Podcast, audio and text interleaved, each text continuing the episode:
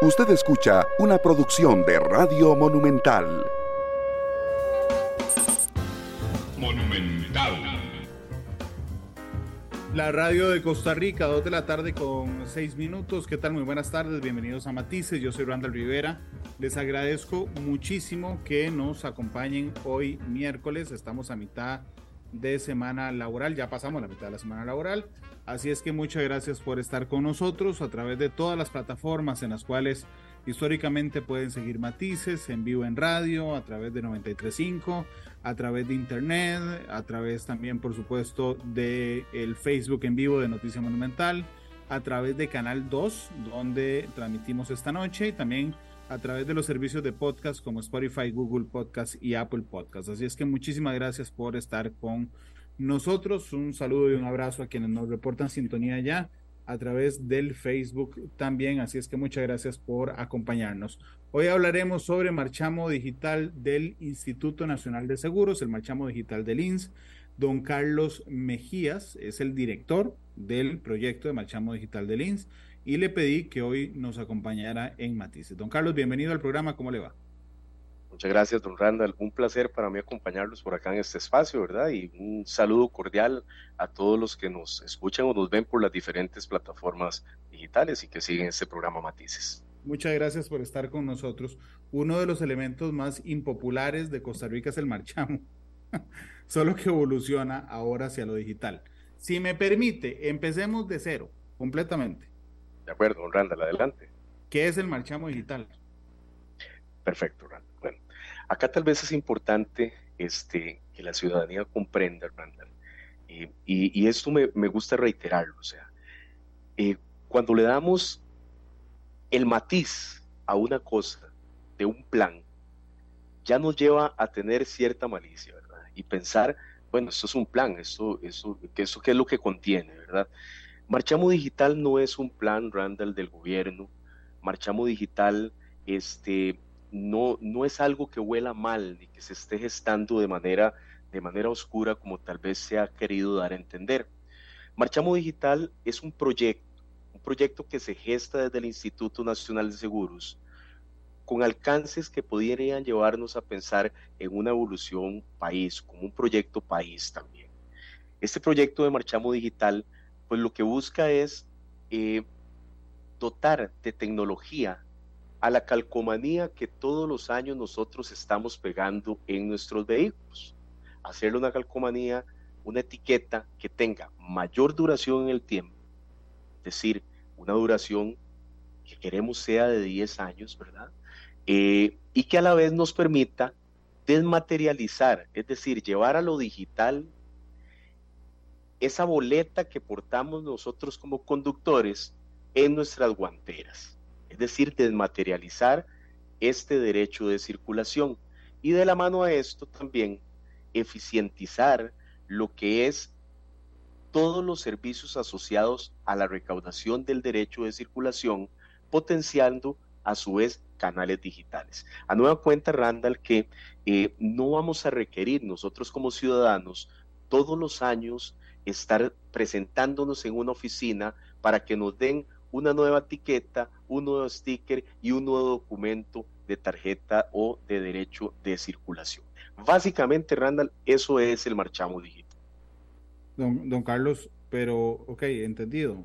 Pero los han criticado algo, eh, los han criticado tanto que están a la defensiva, porque yo le pregunté qué es y usted empezó con decirme, no es eso malo que dice la gente. No, no, no, de ninguna manera, Randall. Más bien el, tema, la orientación va hacia lo siguiente. ¿Por qué yo hago esa observación, Randall?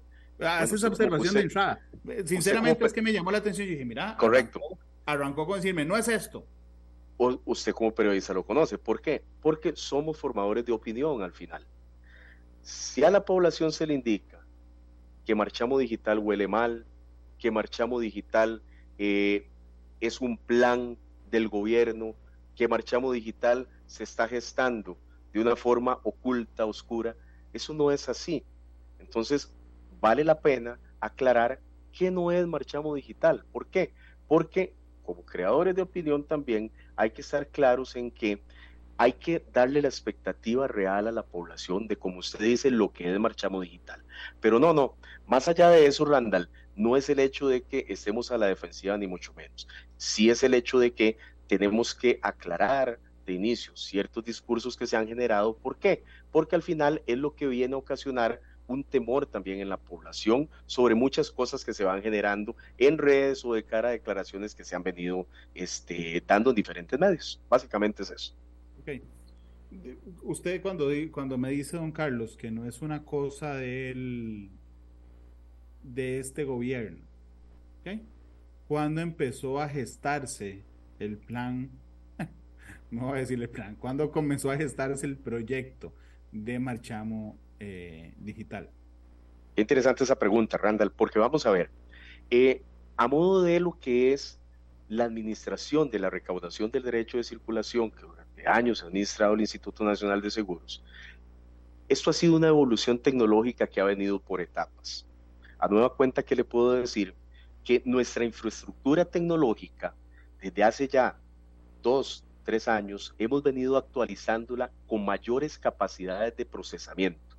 ¿Para qué? Para precisamente evitar esas caídas que durante la apertura del cobro y las consultas se venían generando y que nos dolía tanto a nosotros los ciudadanos. Entonces, primero indicarles que es algo que se ha venido gestando en diferentes etapas en la evolución de todo el proceso, el proceso como tal. Una parte de esta evolución y de este análisis tenía que ver precisamente con lo que era la etiqueta o el marchamo que se pega y el documento físico que se entrega.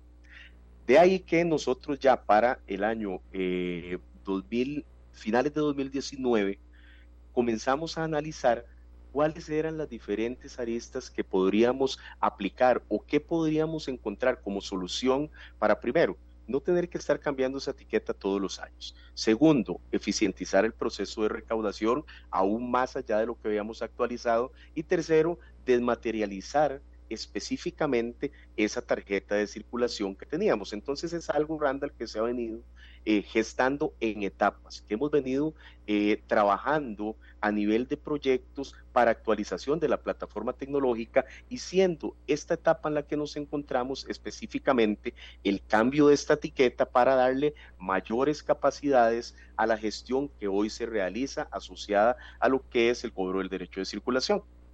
Básicamente Pero digamos, para ser concreto, ¿desde cuándo tiene usted en su parte funcional, por supuesto, la certeza de que íbamos a dejar de usar la etiqueta física, digamos, y íbamos a pasar a lo, a lo digital. ¿Cuándo es esa concepción? ¿Hace tres años? ¿Hace dos años? ¿Hace cinco años? El proyecto como tal comienza en ejecución, aunque los análisis se vinieran llevando a cabo desde años anteriores, con toda esta evolución tecnológica que le indicaba en línea de tiempo, el proyecto comienza ya a empezar a materializarle hacia el mes de julio del año anterior y comienza ya. En este gobierno. Correcto. En, este en esta administración se comienza a trabajar lo que es ya la ejecución del proyecto pero lo que quiero dejar claro también, Randall, acá es que esto es un tema funcional operativo Instituto Nacional de Seguros. No es un tema solamente que se deba asociar a esta administración, porque como yo le digo, en línea de tiempo, la actualización de toda la tecnología que circunda la operativa del derecho de circulación y su recaudación viene desde 2019 cuando le empezamos a imprimir mejores y mayores capacidades tecnológicas y procesamiento a toda nuestra plataforma tecnológica. Esta parte del marchamo digital es una fase más a toda la evolución de esta plataforma tecnológica del instituto. Está bien, pero ¿cuándo se conceptualizó? Entonces, porque ya, ya entendí que la ejecución empezó en julio del 2022. ¿Y cuándo se conceptualizó? Le repito, Randall, venimos conceptualizando la idea de digitalizar el marchamo y el derecho de circulación desde 2019, lo venimos conceptualizando, madurando y analizando para determinar hacia dónde podíamos ir y hacia dónde debemos llegar. hay una decisión política, don Carlos, me, me refiero a la Junta Directiva del INS, hay una decisión política de cuándo empezar a materializarlo. ¿Quién decide? No, no, Randall, yo, yo le podría decir a usted este, que no. O sea, simple y sencillamente nosotros, como le indico, como un tema de actualización, como parte del derecho de circulación y las operaciones asociadas que administra el Instituto Nacional de Seguros, es algo que nosotros venimos analizando con independencia, y voy a decirlo con total claridad, del gobierno de turno. O sea, es un tema de cómo se podían dar mejores capacidades digitales a toda la operativa del derecho de circulación, lo repito y lo aclaro, ¿verdad? Ahora bien, pero, ¿quién, que lleguemos a esta etapa, Randall, perdón, que lleguemos a esta etapa en particular, la que corresponde ya a evolucionar en la etiqueta que aprovisionamos todos los años y que se entrega al ciudadano, pues esta etapa correspondió a lo que es esta administración, lógicamente, ¿verdad? Pero la idea conceptual viene ya trabajándose desde 2019. Claro, pero digamos, vamos a ver, todos los días aquí en mi oficina, en Noticias Repretel, hacen un guion. Se conceptualiza una edición de noticias, la de las 7 de la noche. Yo, que soy el director, doy la última revisión y digo, dele, ejecútese. Entonces la conceptualización empieza mucho más temprano, a la, a la una de la tarde pero yo soy el que da el banderazo y dice, listo, ejecute. Mi pregunta es, ¿quién daba, el, ¿quién daba el banderazo a esto? Cuando ya el proyecto está en una etapa en la cual se indica, bueno, podemos ya entrar a la fase de evolucionar y cambiar la etiqueta, pues lógicamente ha sido a partir del mes de noviembre del año anterior. Entonces ya, Randall, por, lógica vamos a decir, ¿verdad?, que estamos dentro de esta administración. Pues sí estamos dentro de esta administración. Pero no es una decisión política la ejecución del proyecto, es una decisión interna de proyecto. Pero ¿quién la da? El gerente, la dirección, la junta directiva. Ok, pasa por diferentes, pasa por diferentes estadios a partir de lo que es la metodología de proyectos institucional. Esos estadios conllevan un análisis, conllevan un elevar a aprobación ese caso de uso de negocio, ¿verdad? Quien lo aprueba es nuestra gerencia general, el caso de negocio como tal, para empezar a gestar ya y ejecutar el proyecto, correcto. Ok, entonces, el ejecútese lo da la gerencia general. Correcto. ¿Bajo autorización de junta directiva o no? La junta directiva, no tiene la, junta directiva no tiene que aprobar la ejecución del proyecto por metodología interna. la ejecución del proyecto no. La gerencia es un tema operativo, es un tema de gerencia general. Lógicamente se eleva a consulta de los órganos institucionales, dentro de esto la Junta Directiva también, ¿verdad? Y la Junta Directiva tiene que aprobar algo relacionado con esto, no sé, la plata, por ejemplo. Ah, se hacen revisiones presupuestarias, lógicamente, a la luz del proyecto, correcto. Ok. Entonces, digamos, la Junta Directiva no podría frenar esto porque no lo aprobó.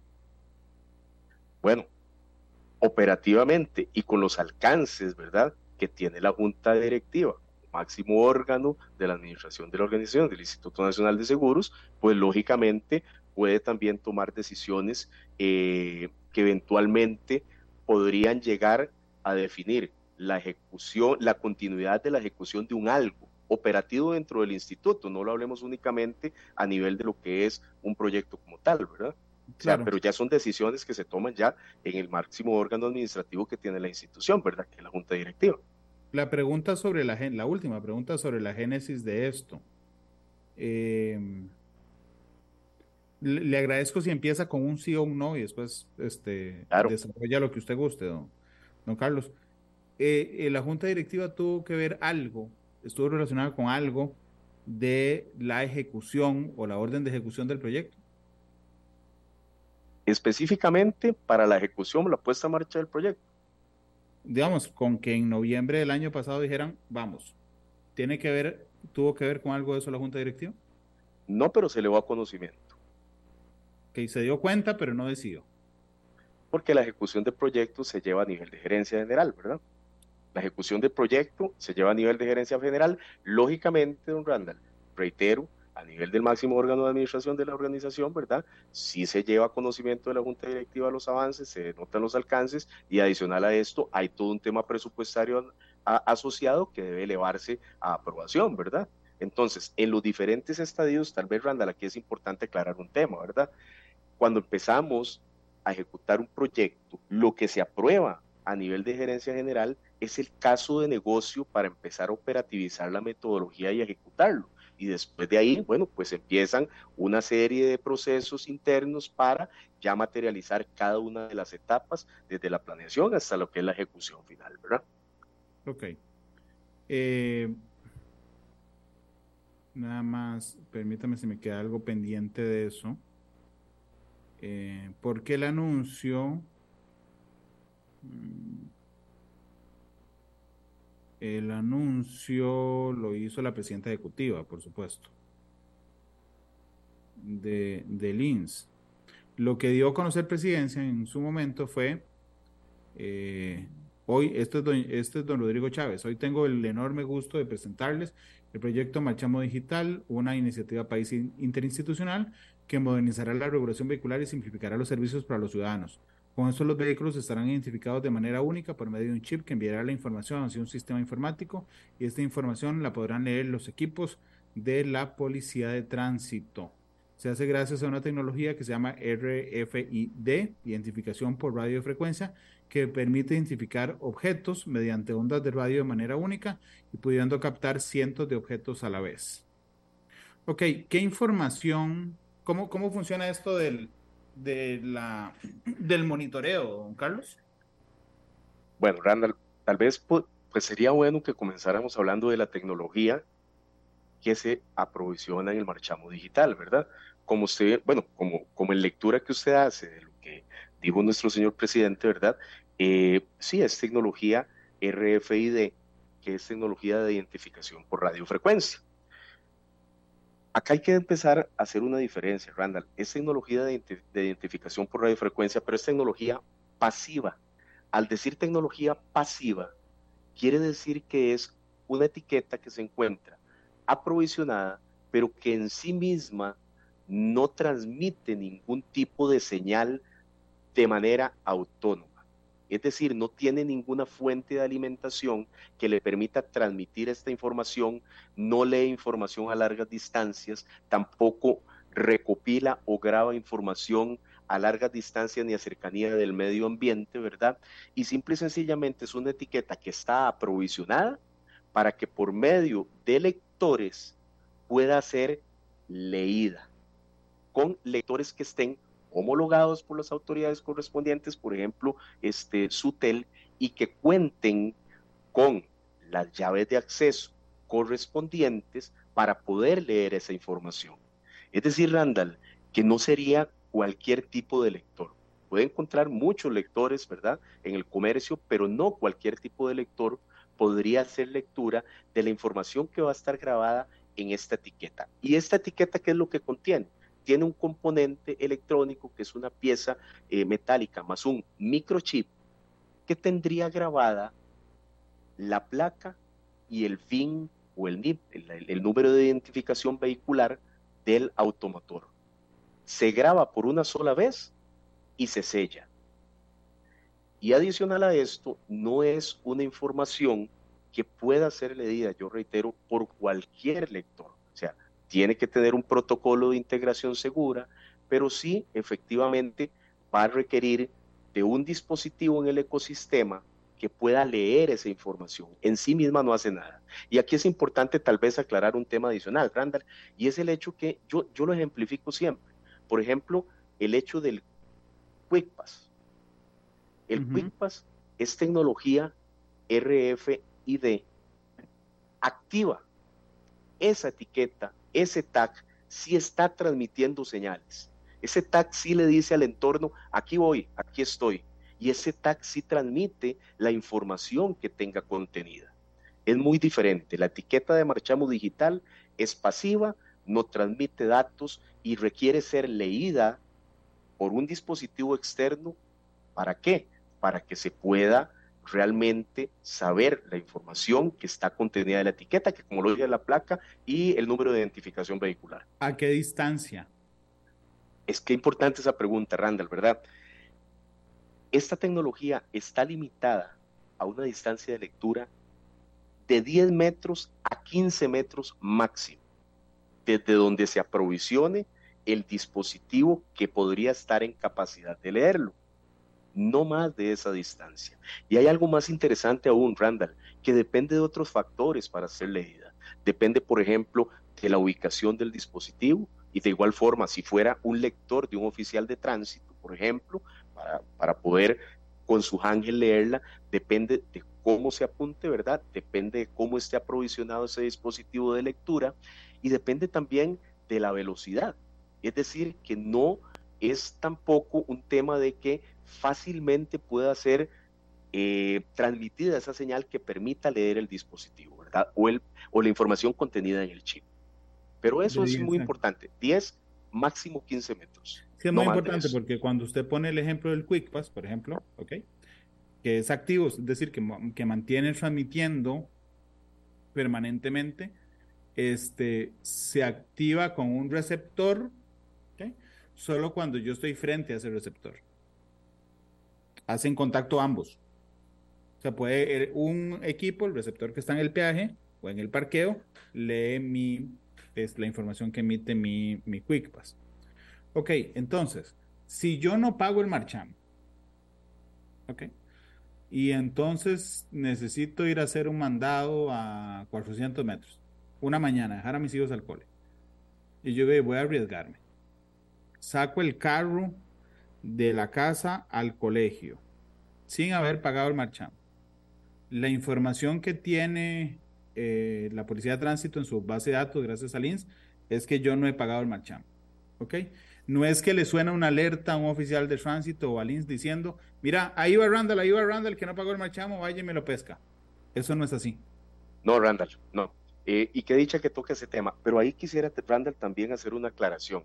No, esa base de datos de si usted pagó o no pagó el derecho de circulación, eh, no la tiene el MOD, no la tiene COSEBE, eso lo tiene el INS, la tiene el INS. Ahí eso es lo primero que quisiera indicar porque eh, no, eso, eso lo tiene el INS resguardado en su base de datos y en sus servidores.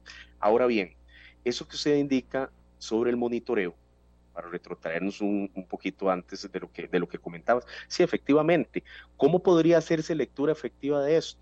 Bueno, pues hoy los oficiales de tránsito, si Randall dice, mira, me lo voy a jugar porque yo como ciudadano no cumplí de manera efectiva con lo que la ley me exige, que es el pago del derecho de circulación, y voy a salir a transitar, pues hay dos opciones, Randall. Hoy, por ejemplo, si en ese transitar te pesco un retén, por una inspección visual que el oficial de tránsito hace, y cuando te pide tu documento de tarjeta de circulación, más el marco plástico, y logra corroborar visualmente la información del NIP, del número de identificación del carro, más la placa, que es la misma, la misma información que estaría contenida en el chip, ¿verdad? Este, ahí es donde se operativiza por parte del oficial la carga de una infracción.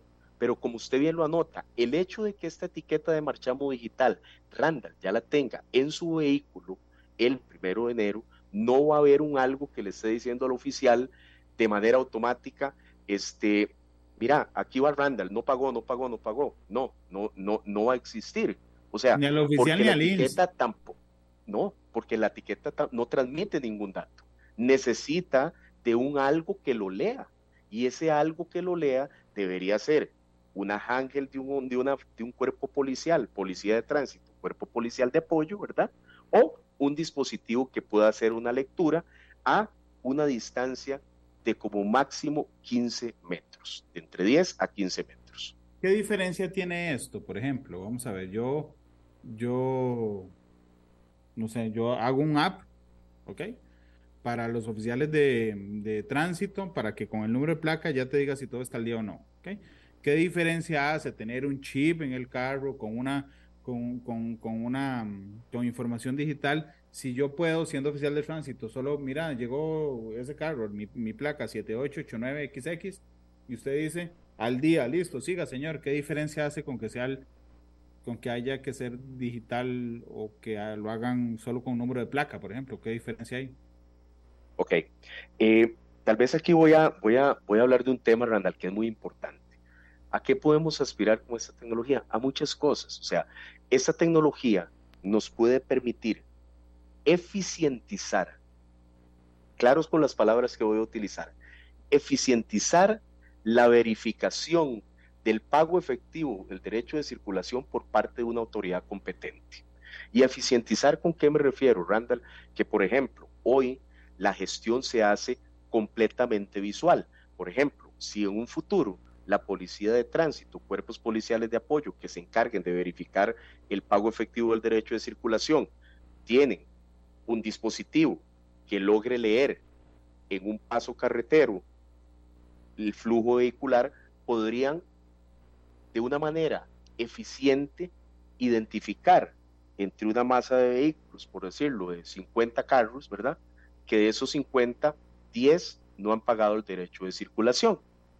A partir de ahí, ¿qué pueden operativizar? Pues bifurcar el retén que tengan ya en ese momento este, implementado para hacer ese control de pago del derecho de circulación. Pero la respuesta, Randall, es eso, eficientizar esa gestión de verificación precisa. Ok, entonces, vamos a ver. Si yo voy en a Florencio del Castillo, en ese mismo ejemplo que le puse, salí sin marchamo, no hay nada que le esté alertando al INS, hey, aquí va Randall, usó el carro y no pagó el marchamo. Pero resulta que resulta que paso por el peaje de la Florencio del Castillo. Y a la par del Quick Pass tienen un lector de, em, de la, del marchamo digital. Y a 200 metros tienen un retén. Entonces yo paso por ahí y ese sí, ese sí va a activar el chip de decir, él no tiene marchamo pagado, entonces me van a detener en el retén para multarme. Es un caso de uso, y hablando con caso de uso para que la población comprenda, son usos que se le puede dar a una tecnología. Podría ser, pero no podría ser un caso de uso. Eh, permítame un segundo, Randall. ¿Podría ser un caso de uso? Claro que sí podría ser un caso de uso. ¿Podría operativizarse de esa forma? Claro que sí se podría operativizar de esa forma. ¿Qué es lo que eficientiza la gestión de ese oficial de tránsito que está en ese retén? El entender que viene un carro sin el derecho de circulación pago. Pero no es algo, Randall, que se esté considerando en esta fase del proyecto que tiene que ver con la digitalización del marchamo y del derecho de circulación. Que sean muchos usos a los que se podrían aspirar en un futuro, darle esta tecnología, sí, a como todas las tecnologías, Claro que sí. Sin embargo, también hay una salvedad. Esto iría de la mano, Randall, con las factibilidades. Primero, técnicas. Segundo, financieras. Y tercero, y no menos importante, más de las más importantes, la jurídica. ¿Por qué? Porque si se quiere aspirar a eso, bueno, tiene que haber un algo que diga, sí, se le faculta a esta institución a partir del uso del marchamo digital a hacer X, Y o Z operación en su gestión. Eh, ¿Cuánto cuesta el proyecto? ¿En qué? El proyecto total. Total. Bueno, estamos hablando que la adquisición de las etiquetas puede rondar los 1.400 millones. La, adquisición de las etiquetas. ¿Usted encontrará algo más eficiente que parar a un policía de tránsito, ver pasar a los carros con una calcomanía y decir, lleva, marchamos, lleva, marchamos, lleva, marchamos, lleva, marchamos, lleva suave, no lleva, marchamos. Por sacar un aparatico que permita hacer lo mismo, más lento, pero que nos cuesta 1.400 millones de colones. Creo que ahí, discrepo un poco de que sea más lento, ¿verdad? Porque yo no sé qué, no sé, Randall, honestamente, cuáles son mis, mis, capacidades con mis problemas visuales son muy limitadas, ¿verdad? Pero este, yo no creería eh, o, tendría que verlo con base en, estudios comparativos, ¿verdad? Cómo un lector puede ser menos eficiente que el ojo humano, ¿verdad? En una verificación visual. Entonces usted no necesita poner el aparatico frente al parabrisas. Basta con ponerlo en la calle y los carros que van pasando, usted dice, ese va sin machamo. No, no comprendí, esa, no comprendí esa parte, Randall. Es que en la primera parte usted me dijo, no se puede leer tan fácil como que yo agarre este, este aparato lector, lo dirija hacia la carretera, pasen los carros y yo diga, ese va sin marchamo porque me lo acaba de activar. Usted me dijo que no, Que, había que ir a, a, ponerlo frente al parabrisas, por ejemplo, frente a la etiqueta. No, no, ahí me refería, Randall, ahí me refería más bien al dispositivo de lectura de proximidad. Hay dispositivos que permiten leer a proximidad, como son las ángel habituales de los oficiales de tránsito, ¿verdad? Hay otros dispositivos que pueden añadirse a esos ángeles, que le dan mayor capacidad de lectura para eficientizar ese registro cuando el vehículo se encuentra a una distancia, recordemos, de 10 a máximo 15 metros del lector o las antenas que se podrían también aprovisionar, que es tecnología lectora de RFID también, ¿verdad? Para hacer una lectura efectiva en un instante dado, ¿verdad? A esa misma distancia que permite la tecnología pasiva, RFID pasivo. ¿Cuál es la distancia más grande que la tecnología RFID pasivo permite? 15 metros es lo que está documentado. No hay más que eso. Es lo que tenemos documentado. 15 metros. Y así nos lo han hecho saber también este fabricante, ¿verdad? Ok, no, la única información, vamos a ver, cuando mi chip se activa por el lector, porque eso es pasivo, em, no le transmite ninguna otra información que, que el número de placa el número de BIN y si pagué el marchamo. No, tal vez ahí vamos a hacer una salvedad, Randall. Por favor. La placa y el BIN es lo que está grabado en el chip, más una identificación única de esa etiqueta, que está relacionada lógicamente al sistema de pago del derecho de circulación. Ahora bien, ¿qué, qué quiero decir con esto? Que dependiendo, Randall, del caso de uso o, esa, o de esa necesidad que se visualice de futura habilitación de uso a partir de esta tecnología, podría ser que no necesite usted ni siquiera la placa y el BIN, porque no necesita conocerlo. O sea, puede que necesite conocer la identificación de que un algo pasó, que lógicamente va a ser un vehículo automotor. Por ejemplo, cuando vienen indican que este, por ahí se dijo que quieren dinamizar el flujo vehicular, ¿verdad? Saber cuántos vehículos vienen en un momento dado.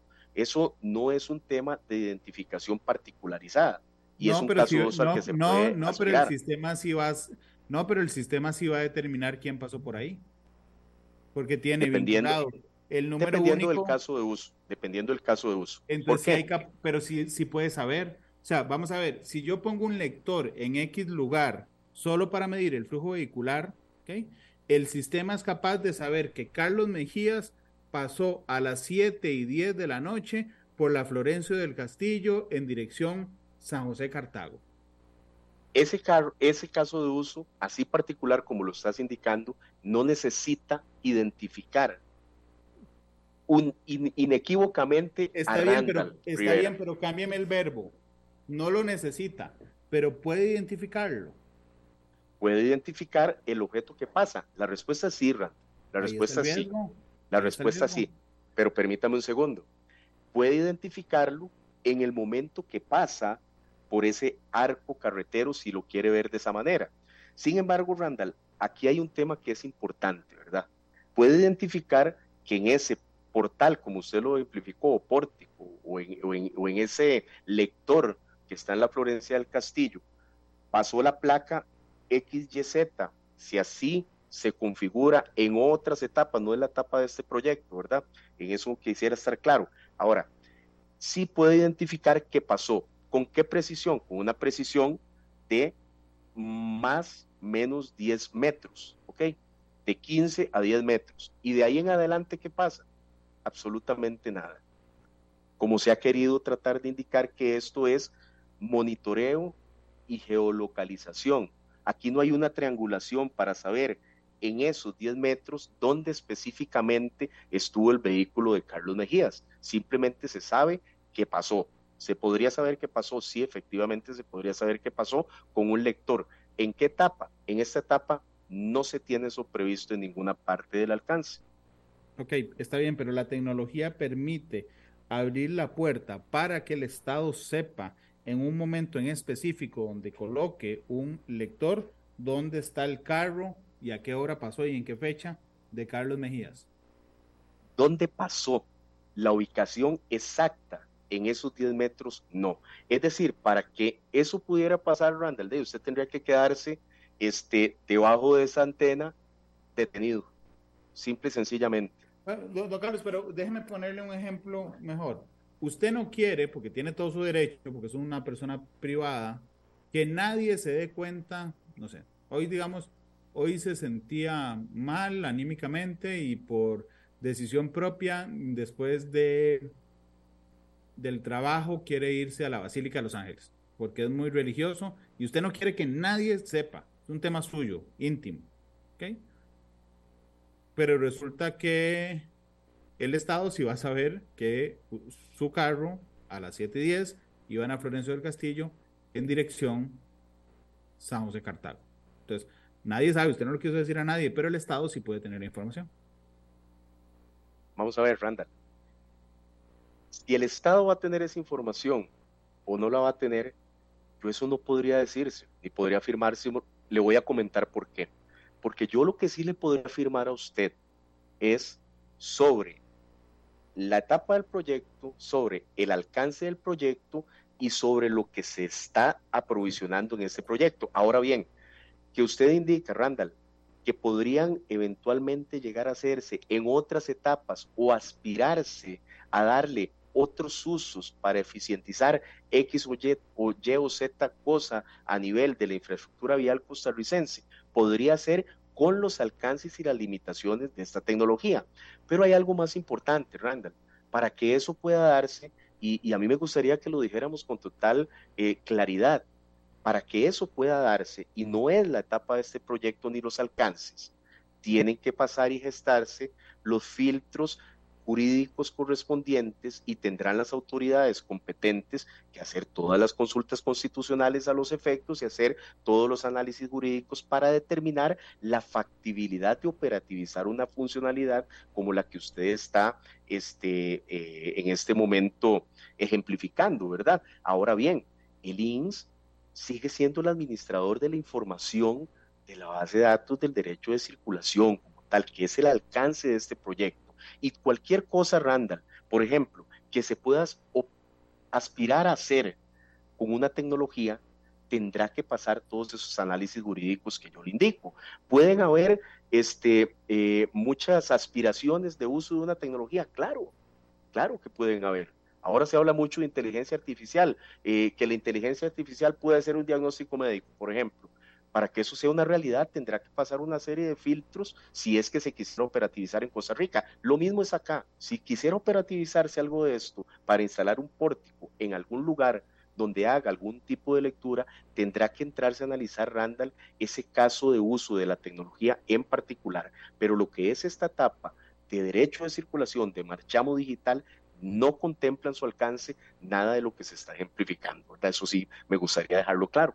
Ok, está bien, queda claro, pero también queda claro que sin esa tecnología sería imposible que alguien aspirara a cualquier otra cosa.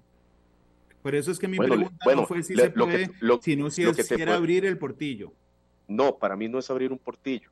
Para mí no es abrir un portillo, porque Randall, si no estuviéramos en un país de derecho, sí sería abrir un portillo, pero aquí estamos en un país de completo derecho donde, a Dios gracias, también tenemos una sala constitucional donde se deben realizar todas esas consultas para determinar si algo de lo que se quiere operativizar con el uso de X tecnología, no digamos marchamo digital, de cualquier tecnología, es factible y no riñe inconstitucionalidad de cara a los derechos fundamentales del ciudadano.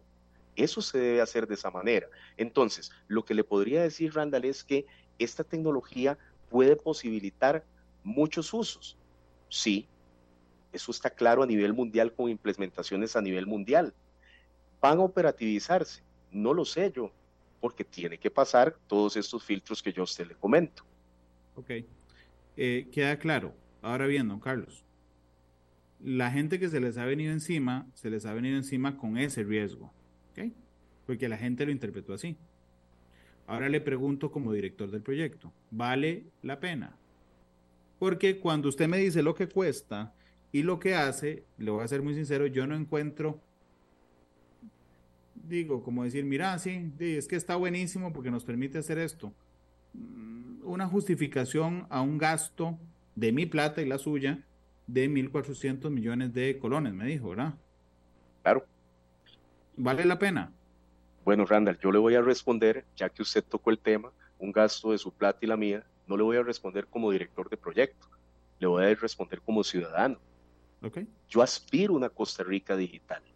Yo aspiro a una Costa Rica que vaya hacia una ruta de transformación digital. Y aquí es muy importante lo siguiente, Randall, comprenderlo y que la población también lo entienda.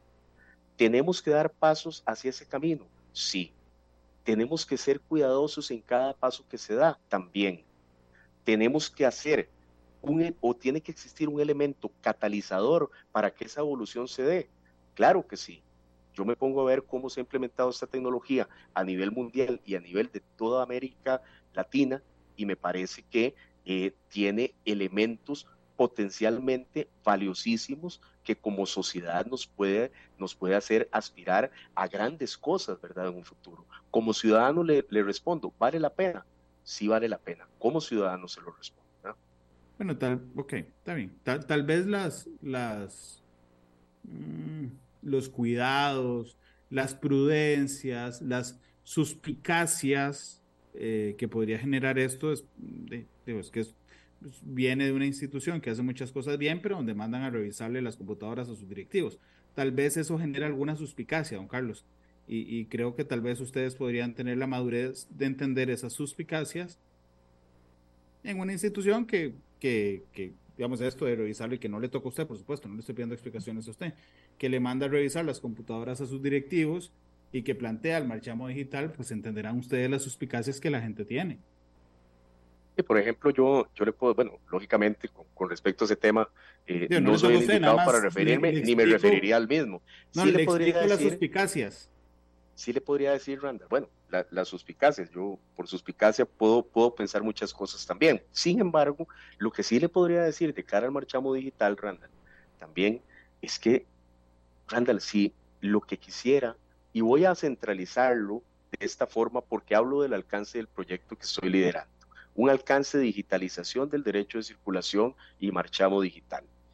Eh, si el Instituto Nacional de Seguros, y lo voy a decir así, si el Instituto Nacional de Seguros quisiera monitorear a la población, déjeme decirle que como tecnólogo le diría, le estamos apuntando a la tecnología equivocada y vamos hacia un gran stride, ¿verdad? Jamás a un home run.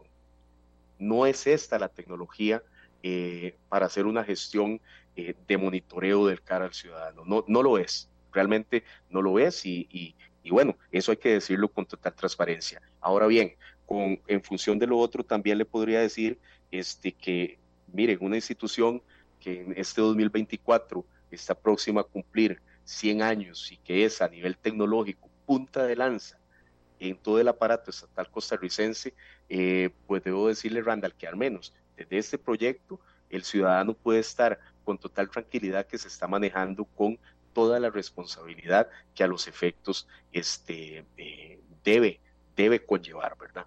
Eso sí se lo puedo garantizar también, Randall, a la ciudadanía. Eso era lo que pensaban los directivos también, ¿no, Carlos? Esa es, el, esa es la suspicacia. 2.50, permítame ir a la pausa comercial, la última. Regresamos con claro. un minuto eh, final y yo siempre le pido al invitado que escoja la canción de, de cierre, don Carlos, entonces para que la tenga en mente. Vamos a la pausa. Muchas gracias.